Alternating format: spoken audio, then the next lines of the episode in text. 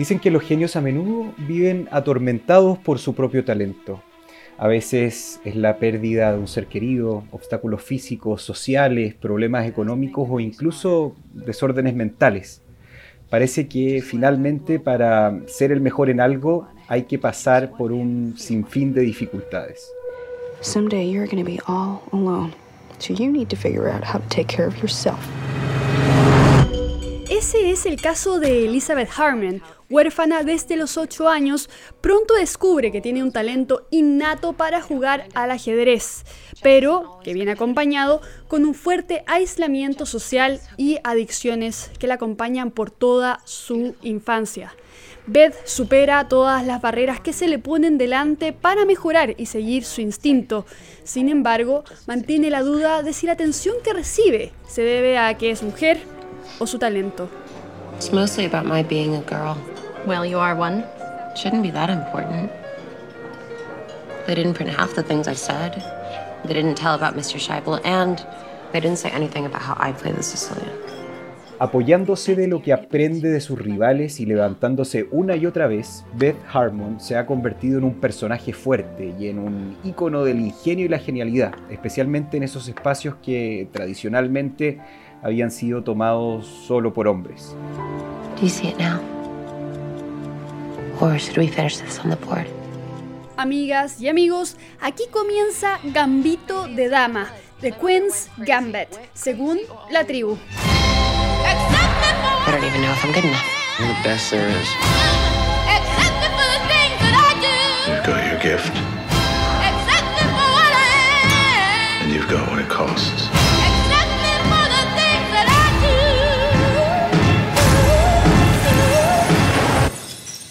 Say for you what that will be.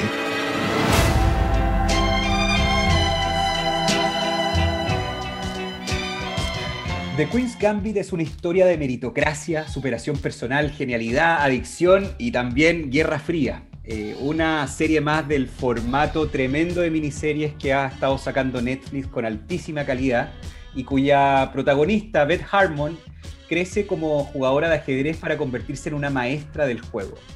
En Gambito de Dama, Beth logra algo impensado, que el ajedrez finalmente se volviera interesante para la pantalla. Yo me pregunto, ¿cuántas personas se habrán comprado un tablero de ajedrez después de ver esta serie? Para comentar esta serie hoy tenemos a un exponente directamente desde Melbourne, Australia. Isadora Reynolds es licenciada en Letras Inglesas y magíster en Lingüística aplicada de la Pontificia Universidad Católica. Fue docente en el área de fonética inglesa en la USACH y en la Pontificia Universidad Católica y hace casi tres años vive en Australia, a portas de terminar su doctorado en lingüística en la Universidad de Melbourne. Ahora se dedica a la política universitaria como consejera de la Asociación de Estudiantes de Posgrado de la Universidad de Melbourne y presidenta del Centro de Estudiantes Chilenos en la misma universidad. Es panelista recurrente en Liberty News, feminista liberal, parte del colectivo La Quinta Ola, que junta a feministas liberales que buscan la igualdad de género en lo legal y lo cultural. Bienvenida, Isa, es un gusto tenerte acá en nuestro programa La Tribu. Nunca me había tocado que me hicieran una introducción a mí como persona. Esto se siente muy extraño. Muchas gracias por la invitación. Estoy muy entusiasmada y en verdad es una serie que, que merece alto rigor en el análisis. Por lo menos es que vamos a comentar eh, desde una perspectiva eh, de género, pero no necesariamente feminista. No sé por dónde quieren partir.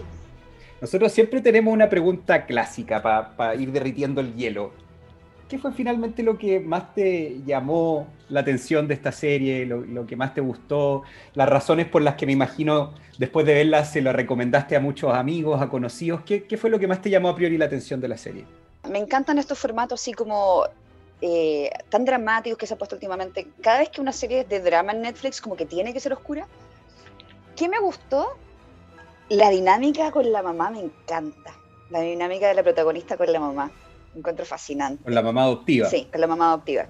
Bueno, y también la historia con la, con la mamá... Eh, real, biológica. Real, que a fin de... Sí, pues que a fin de cuentas igual esa, esa historia como en, en, el background te dice que algo va a haber que quizás efectivamente la genética acarrea algo, vamos, a- y quizás algo que ya venía un poquito de su pasado, pero esa dinámica a mí hasta ahora me ha gustado mucho. Porque uno pensaría que la mamá, cuando cachó que se podía ganar plata, que iba a ser así como, como no sé, la mamá de, de la Criste, ¿cachai? Obligándola a cantar cuando le dolía la guatita. Pero, pero no, no, no, encuentro que, que se hicieron muy, muy aliadas, muy socias, y hay que ver que muchas veces ella brindaba por la maternidad, así como, bueno, esto me está gustando, estoy encontrando mi espacio, esto me está dejando también proyectarme cuando se va a México a conocer el supuesto amor de su vida. Eh, encuentro que es súper beneficiosa y se ve una dinámica muy poco tóxica en comparación si uno lo mira con lo que pasaba en el colegio, cuando ella recién la adoptaron y se fue al colegio nuevo y estaba la típica de las chiquillas haciéndole bullying y todo. Entonces, hasta ahora esa relación me ha gustado mucho. Obviamente la estética es fascinante.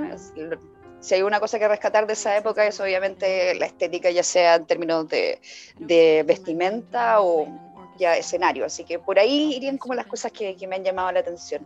Bueno, vamos a pasar entonces a un tema donde que quizás a todo el mundo le ha llamado la, la atención de esta serie, y es que eligieran una protagonista mujer, ¿no? Elizabeth Harmon es un personaje ficticio, yo busqué, no es un personaje histórico, eh, pero, pero pareciera en algunos momentos que es un personaje histórico, ¿no? Y es que representa muchísimos aspectos que quizás cualquier persona o cualquier incluso mujer se puede eh, identificar. Eh, por ejemplo, la manera en que enfrenta al mundo, la, la- la manera en que resuelve problemas típicos. De hecho, la actriz eh, Anya Taylor-Joy dice que había algo en el personaje de Beth que podía ver en sí misma y que creía que podían ver todas las mujeres en sí mismas. Eh, ¿Tú te sentiste identificada en algún aspecto con el personaje? Porque ver personajes como fuertes, pero también inteligentes, pero también con todos estos problemas, no es tan común para, para personajes femeninos. Normalmente el genio loco, eh, la mente brillante, el Sheldon Cooper, eh, es un personaje masculino. Claro, y si estáis hablando incluso de Sheldon Cooper, los personajes de genio de, de esa serie eran mujeres que no eran, no eran tan fuertes o no tenían tanta inteligencia emocional o no, o no se llevaban también en la sociedad. Ella está, metida en la sociedad, tiene que lidiar con gente, tiene que lidiar con los problemas de, de ser mujer en esa época. Yo creo que uno sí se siente identificado en un montón de cosas. Cuando tira la muñeca a la basura, porque puta, las muñecas no son lo de ella, eh, sabe que ella tiene un foco, esto es lo que le gusta, y tener que salirse un poco de la norma de género tiene que haber sido complejo. Ver a un personaje con, con defectos, con tara, es refrescante, porque no, no te lo pintan, ponte tú, como en Sheldon Cooper, donde sus defectos era ser un poco, quizás, inmaduro. Acá es efectivamente una persona que en la vida real está peleando con sus demonios, como yo creo que muchos lo hacemos, y aún así tiene que funcionar en sociedad y tiene que funcionar con la alta expectativa que se tiene de un deporte competitivo. Hay mucho con lo que sentirse identificada y yo creo que cada mujer, incluso muchos hombres, van a encontrar que parte de, de esa personalidad o de ese llevarse en el mundo siendo una persona problemada te identifica y, como dije, es refrescante, es, es agradable ver un poco de antihéroes en estos eh, genios, estos personajes genios. Y sobre todo una mujer que tiene que lidiar con problemas que, por ejemplo, hay algo que a mí me gusta mucho ahora de la serie, es que los problemas del lidiario femenino los ponen muy en la palestra. O sea, que tenga que llegar corriendo al baño porque le acaba de llegar la regla y ella entiende muy poco de lo que eso se trata, quizás a muchas les pasó, muchas chicas tienen que haber pasado por algo similar, y ponerlo tan enfrente que muchos hombres están viendo la serie, quizás ellos no saben eh, el proceso que es para una, que de repente tú vas y, wow, me estoy desangrando. Eh, creo que todas esas etapas de la feminidad, como también cuando ella pierde su virginidad y todo lo demás, es bastante interesante que quizás algunos hombres puedan ver cómo se siente desde el otro lado. Yo creo que eso, eso me gusta. Hay una cosa súper interesante que, que tú dijiste, Isa, que, que tiene que ver que, con que finalmente esta serie, los personajes como que no son las típicas maquetas de personajes que uno está acostumbrado a ver en, las típicas producciones comerciales gringas, donde el malo es malo, el bueno es bueno, el héroe es completamente, eh, digamos, eh, honesto y, virtuoso. Y aquí la verdad es que vemos a varios personajes, digamos, bien complejos, en, en escala de grises, no de blanco y negro. Tú hablabas un rato de la mamá, que, la mamá adoptiva, digamos, que de alguna manera como que le dice, oye, para que puedas jugar mejor ajedrez tienes que vivir la vida, tienes que disfrutar más allá de los libros de ajedrez y las partidas de ajedrez que estás que está jugando. ¿Cómo encuentras un poco que, se generan ese tipo de, de, interacciones con distintos personajes que, que Beth se va encontrando en el camino con el que, por supuesto, ella crece no solamente porque hay muchos que le enseñan a perfeccionarse en el ajedrez, eh, partiendo por el personaje también del conserje de, su orfanato, que me parece súper interesante cómo fue el maestro que la, guió en un principio, pero, pero también cómo el personaje se va con todas sus virtudes de protagonista, pero con sus defectos de una serie que no simplifica a sus personajes, se va complementando con, con, con, con el resto de, las personas que se va encontrando en su camino. ¿Qué te parece eso? Hay, hay, una cuestión bien linda de los personajes, como que se resalta el colectivo, se resalta que se ayuden entre sí, que se vaya creciendo en función de la comunidad. Encuentro que igual cuando se trata de cualquier deporte competitivo o sectores donde la gente tiene que verse muy seguido, sí se forman estas dinámicas, pero sí me gustó después ver de que cuando ya como, como que pasó el Rite of Passage, así como cuando ya le aceptaron, ah, ya, ya, ya, sí, esta juega bien, todo el mundo quería como ayudarla un poco. Los chicos que se habían reído de ella cuando se inscribió en principio no tenía ranking y no era, un, era una doña nadie, después la ven y es como, bueno, no quiero jugar contigo porque eres demasiado seca. Y esa se forma una dinámica de grupo bastante interesante donde yo creo que ellos les, al grupo de ajedrez les importaba menos que fuera mujer que a los periodistas que lo estaban reportando. Eh, ellos en verdad estaban ahí por el deporte y eso yo creo que cuando ya los une eso, de que lo que les interesa es precisamente la jugada, eh, meterse en, no solo la dinámica, sino que predecir lo que va a pasar, se vuelve altamente competitivo, pero genera una sensación de comunidad. Y la mamá también en su minuto trata de meterse, anda, preséntame a los amigos. Eh, creo que hay una red de apoyo bastante interesante, como que no veo que nadie se trate de cagar al otro. nadie está en esa parada de tratar de cagarse al otro. Y todas las cosas que pasan dentro de eh, la dinámica con el grupo de ajedrez también van acompañando lo que es la madurez un poco afectiva de ella. Porque pasa que tiene que aprender a lidiar con la frustración también. Eh, ya, nunca perdido, después pierde y al parecer pierde de una manera como muy honrosa, porque eso es como parte del ajedrez a fin de cuentas. Nadie pierde así como por paliza y el resto de la gente lo apunta. Como que perder tiene como honor. Entonces, ella tiene que superar ese, ese miedo a la frustración.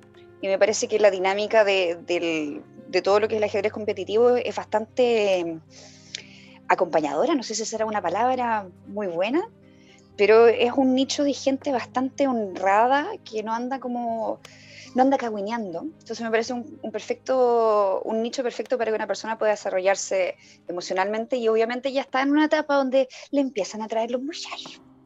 Entonces también ahí ella llama la atención, es una persona bella y obviamente la atención masculina no es algo tan fácil de lidiar cuando, cuando eres joven. Yo creo que muchas pueden quizás también sentirse identificada con que empezáis a mirar a los niños y no sabéis cómo reaccionar. Y ella, pues, como es más fría o un poco más contenida, se ha sabido manejar, pero eh, también es interesante ver que son sus competidores, pero ella de repente los mira con otros ojos y ellos la miran a ella así como, uy, que estás guapa. O sea, el nivel de madurez emocional que ella como empieza a sacar de, de, todo esto, encuentro que todos los personajes como que la acompañan bastante en empezar a crear una identidad. Y en esa misma línea algo que tú mencionabas, eh, el tema de los periodistas y cómo resaltaban que era mujer finalmente, ¿no? Es algo, es algo que personalmente me llamó la atención cuando estaba viendo la serie, una conversación que tiene con la, con la mamá adoptiva donde están leyendo el diario y, y empiezan a escuchar la noticia hasta un punto en el que ella le dice, para, eh, no, está hablando, no está hablando de lo bien que juego, está hablando de que soy mujer, ni siquiera está hablando de las, de las jugadas que, que, logré hacer o de los movimientos que logré eh, presentar. Y, bueno, y la mamá le dice, bueno, pero tú eres mujer. Sí, pero, pero eh, ¿soy buena en ajedrez o estoy, me están dando la publicidad porque soy una mujer que juega ajedrez y es algo como los años 60, la época de la revolución Estados Unidos, hippie, cambiar un poco los esquemas culturales, los movimientos civiles, como que se veía bien finalmente la primera mujer en algo, ¿no? Y, y siento que es algo que, algo que todavía sigue ocurriendo hasta el día de hoy.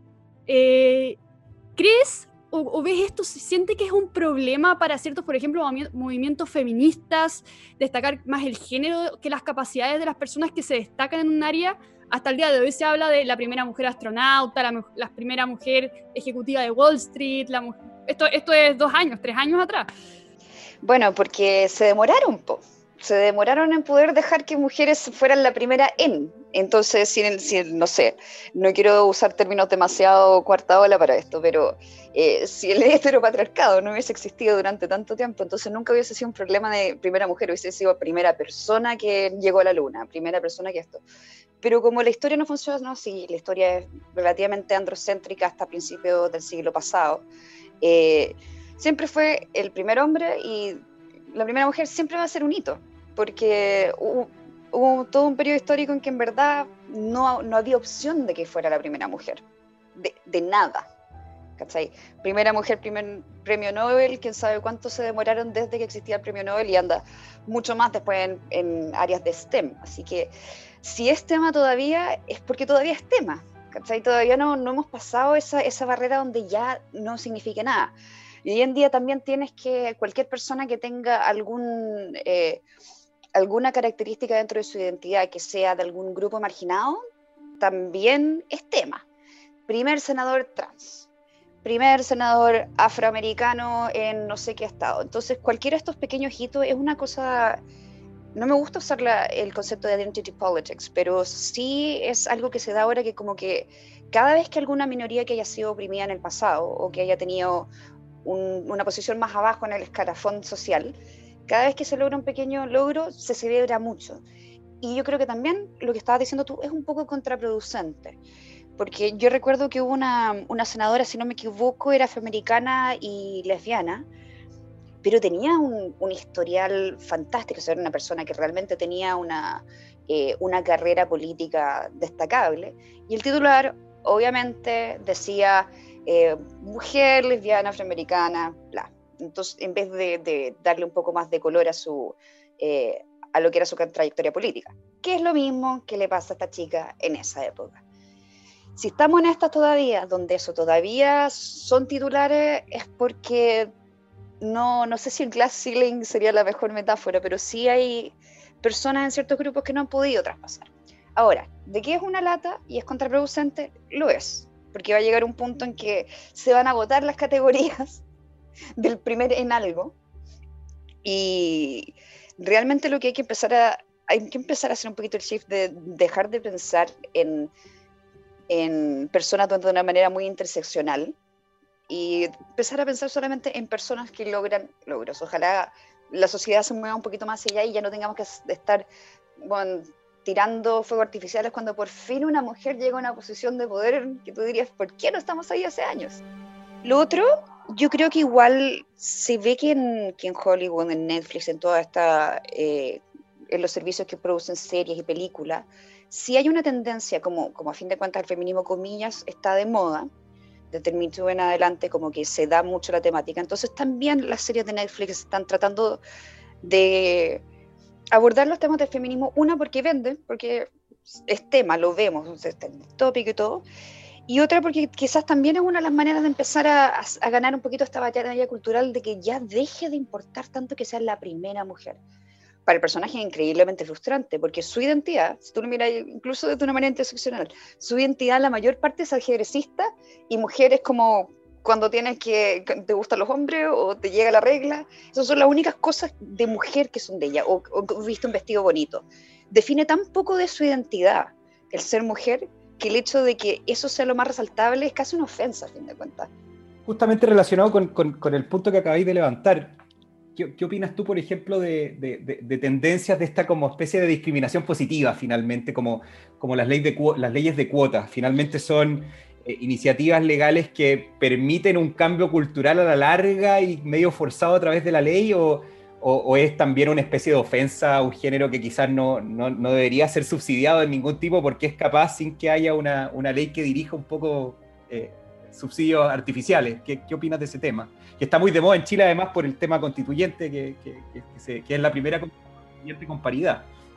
Mira, lo de la constitución lo voy a dejar un poquito para atrás porque yo ahí tengo una opinión en particular, pero mi respuesta va a ser súper amarilla. porque yo encuentro que está bien y está mal. Allá, ok. Eh, ¿Por qué está mal? Porque obviamente esto puede generar un cierto escosor en otras personas. Por ejemplo, si una compañía privada tiene que eh, rellenar cuotas de género o diversidad, puede que dejen pasar a personas que no, eh, no cumplen con estas cuotas, que probablemente tengan el talento que es, necesario para tomar este puesto. Entonces, obviamente, la gente va a empezar a cuestionarse, claro, pues está ahí porque es mujer, no porque sea buena.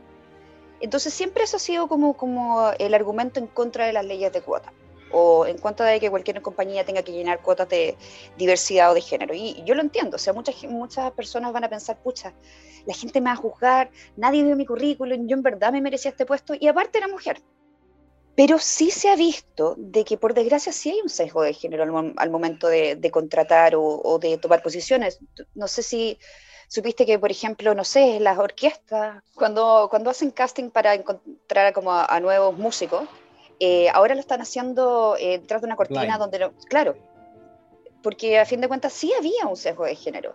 Entonces, si esto no existiera, si es que realmente la gente no viera género, viera persona y viera logros, las cuotas no se necesitarían.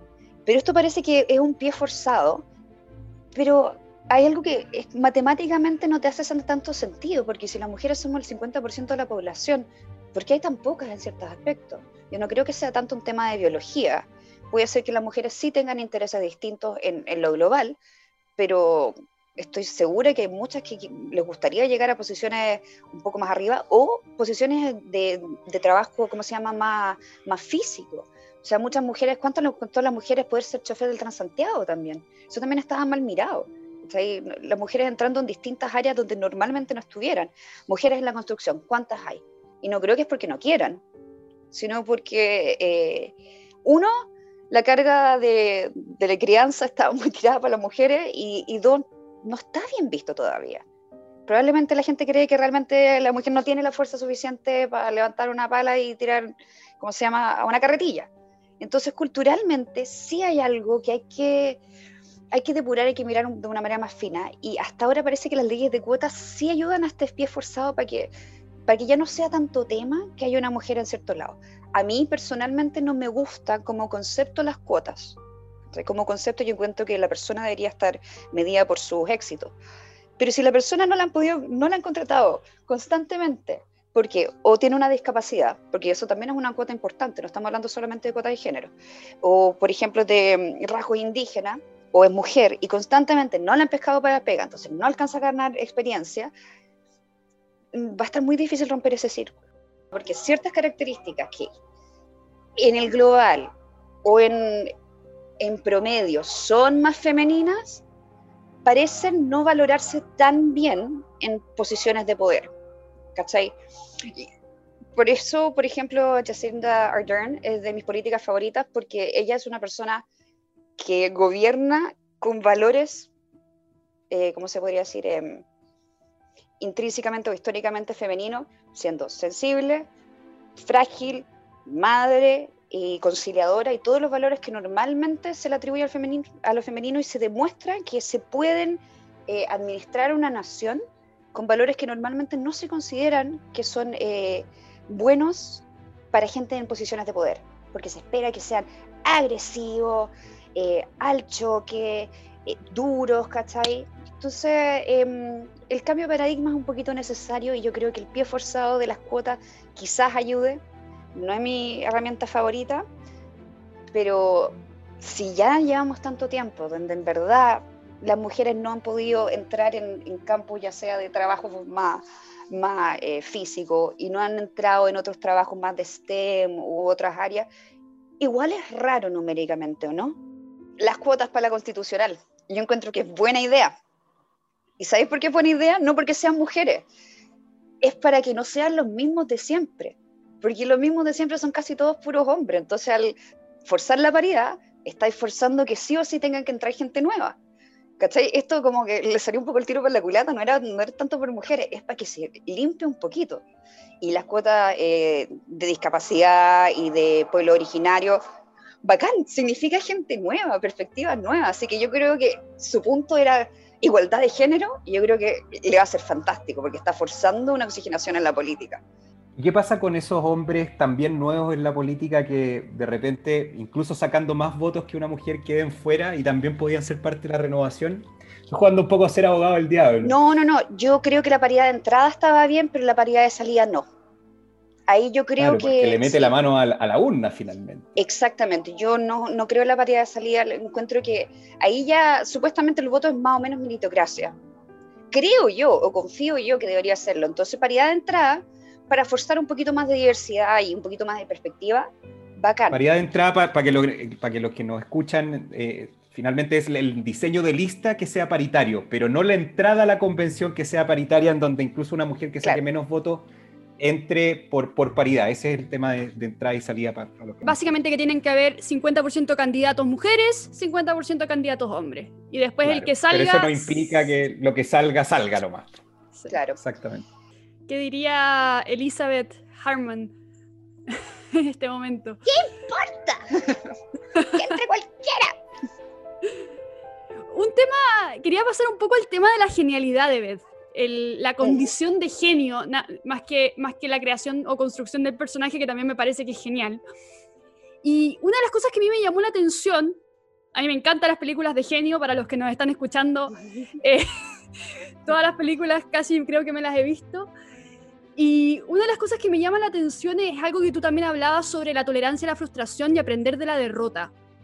Y lo digo porque una de las cosas que, que me parece tan interesante de este personaje, creo que también tiene que ver con lo que tú decías de unas características quizás más femeninas, de pedir indicaciones. y anda, pasa toda la, la primera parte de la serie pasa preguntando cosas y, y pidiendo indicaciones, ¿no?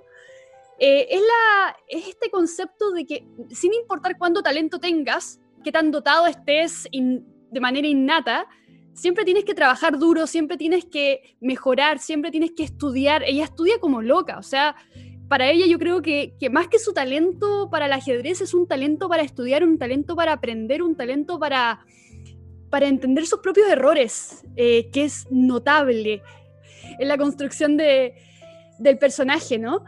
Y, te, quería preguntar en ese sentido, eh, ¿crees que la serie nos muestra esto como un valor, el hecho de, de que la curiosidad, el ingenio más que la genialidad, el aprendizaje, tiene que sumarse al talento innato? ¿Y, y crees que esto se enseña también eh, en la época en que vivimos lo suficiente? Tú que eres profesora, A ver, a mí me gusta mucho que se desmitifique al genio como un savant que simplemente lo ve todo y, y nació bueno, bueno para el piano y desde los tres años toca sinfonías maravillosas. ¿cachai? Mm, Se sabe que si, si quieres mantenerte competitivo en alguna área, tienes que estudiar. Ella va, agarra los, ¿cómo se llama? los tableros de los juegos que ganó y ve dónde estaban sus propias fallas, ¿cachai? hay un proceso de aprendizaje fantástico ahí. Es como, y cuando le dicen dónde la cagó en, un, en una jugada en particular, se va, pero absolutamente a la mierda, explota el cerebro, así como, pero ¿cómo? ¿Y ¿Cómo se dio cuenta de lo que fallé?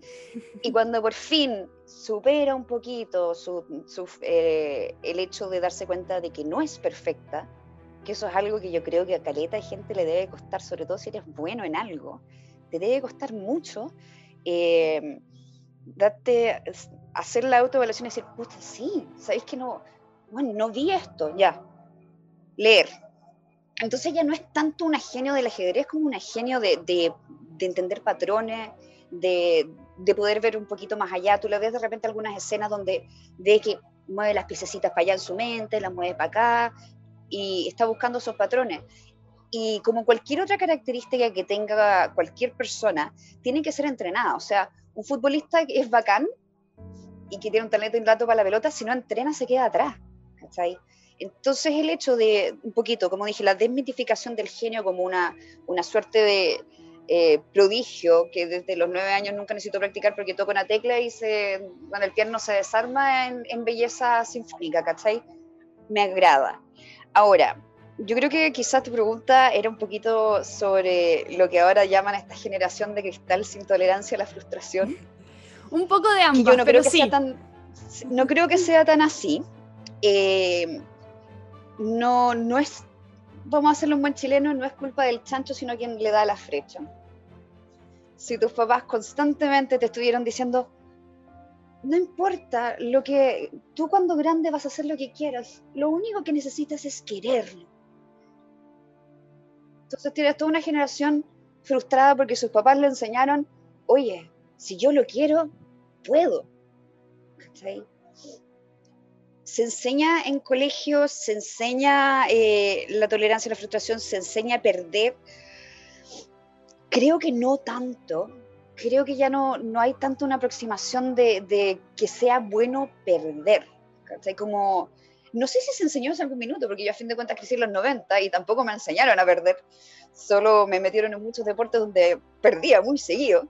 No sé si haber un acompañamiento o, o enfocar los programas educativos a que la gente busque cuáles son sus talentos y aprendan a, a desarrollarlo. No sé si eso ayudaría a encontrar gente que se desarrolle mejor en las áreas que realmente le, le acomodan.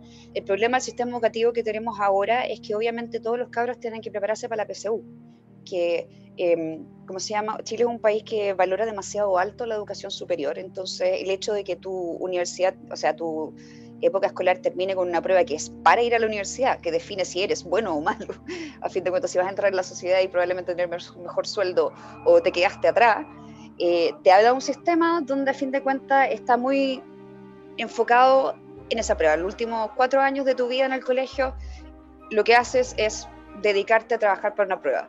¿Hay espacio para el desarrollo personal y buscar tus propias eh, inquietudes o, o motivaciones? Sí, pero por desgracia la mercantilización un poco de la educación no, no permite tanto eso. Tienes que tener ciertas horas de matemática, ciertas horas de castellano, de ciencia. No lo encuentro malo, pero no sé si da el espacio para que la gente encuentre su verdadera vocación. Y por otro lado, sí siento que, una, que es una, una generación, por ejemplo, desde mi hermana chica que tiene 10 años hacia atrás, eh, es una generación muy protegida, eh, pero es muy protegida por sus papás que les prometieron todo, que les dieron todo, entonces no me sorprende que, que la gente no pueda lidiar bien con la frustración y con, eh, con las derrotas. Pero yo insisto, no es la generación de cristal, son los papitos que les dieron trofeos de participación. Los trofeos de participación no existirían si los papás no se lo hubiesen ocurrido. Así que miren a quién le echan la culpa.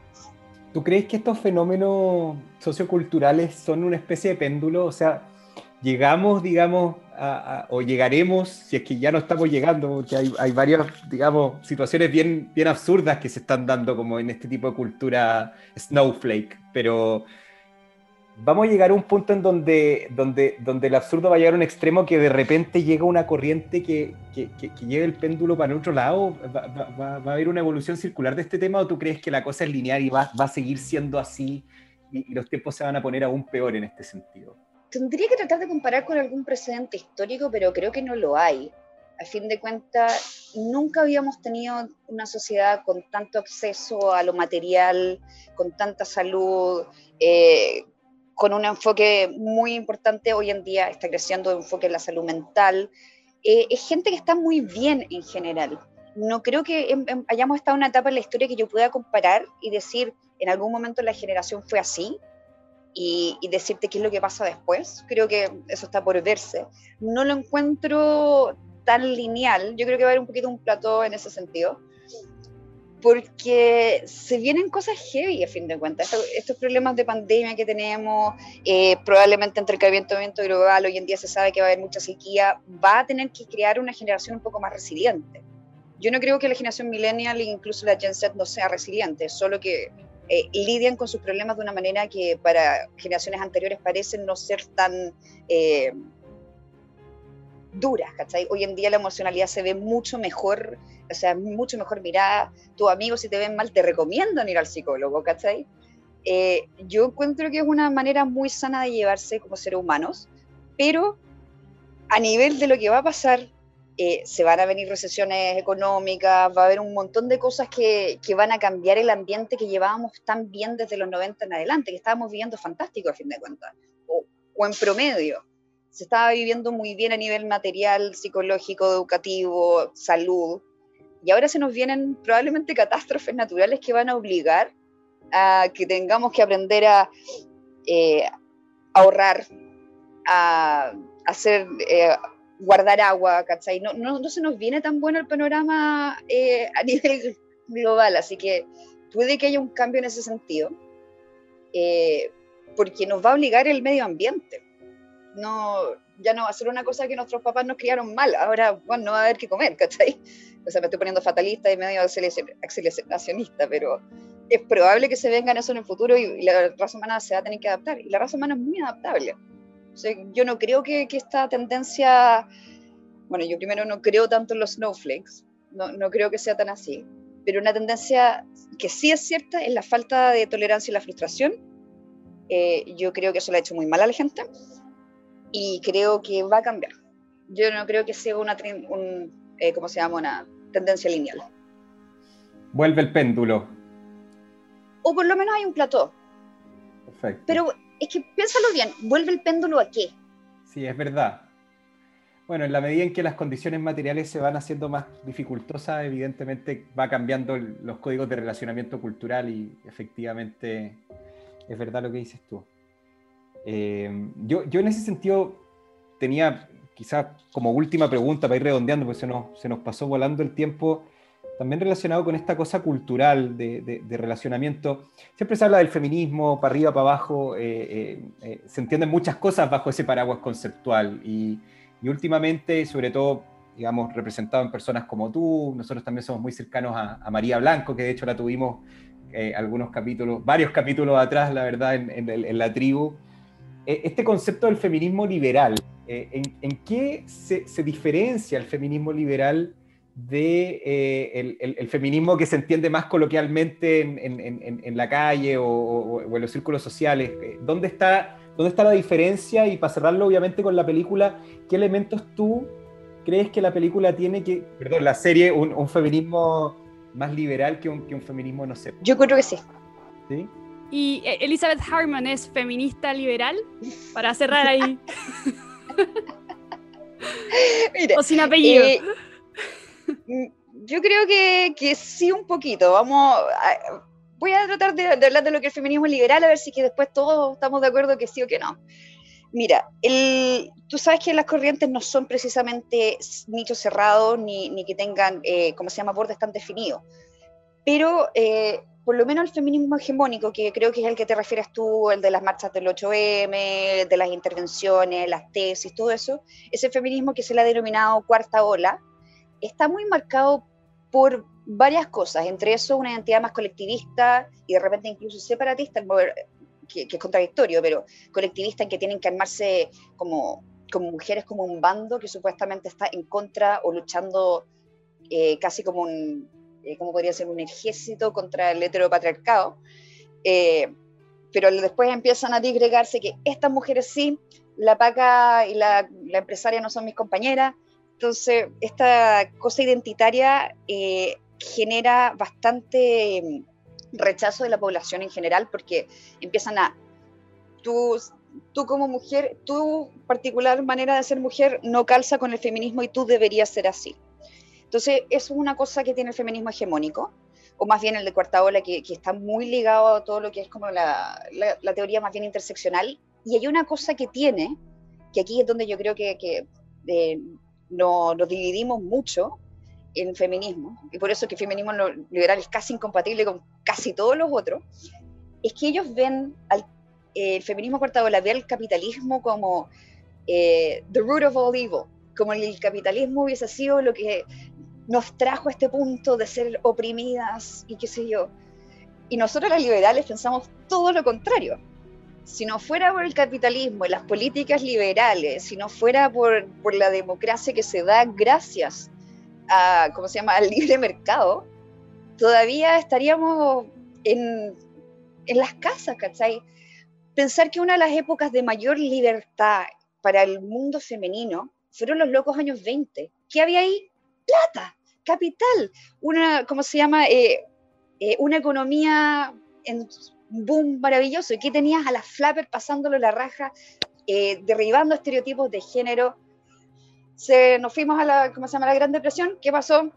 De vuelta para la casa o a las fábricas. Ya no tenían esos espacios que hubiesen tenido que culturalmente era un avance súper importante. Entonces, nosotras en general somos capitalistas. ¿cachai? Creemos en el libre mercado, creemos en las políticas liberales, ¿cachai? Se podría decir que es un feminismo de derecha, si quieres decirlo de esa manera, o por lo menos de centro derecha. Y los movimientos hegemónicos son movimientos de izquierda, ni siquiera centro izquierda, izquierda progresista hacia allá. Entonces, obviamente nos vamos a llevar mal, porque entendemos el patriarcado de maneras distintas. Yo lo entiendo como, como una organización jerárquica que ha sido difícil desmantelar por una, como dije en algún minuto, una visión androcéntrica de la sociedad. Y el patriarcado existe, sí existe, pero existe de una manera distinta como la entiende la gente que es de más de cuarta ola. Nos, a nosotros, obviamente, no somos feministas para las otras porque la paca y la empresaria no son mi compañera, eh, la de derecha no es mi compañera.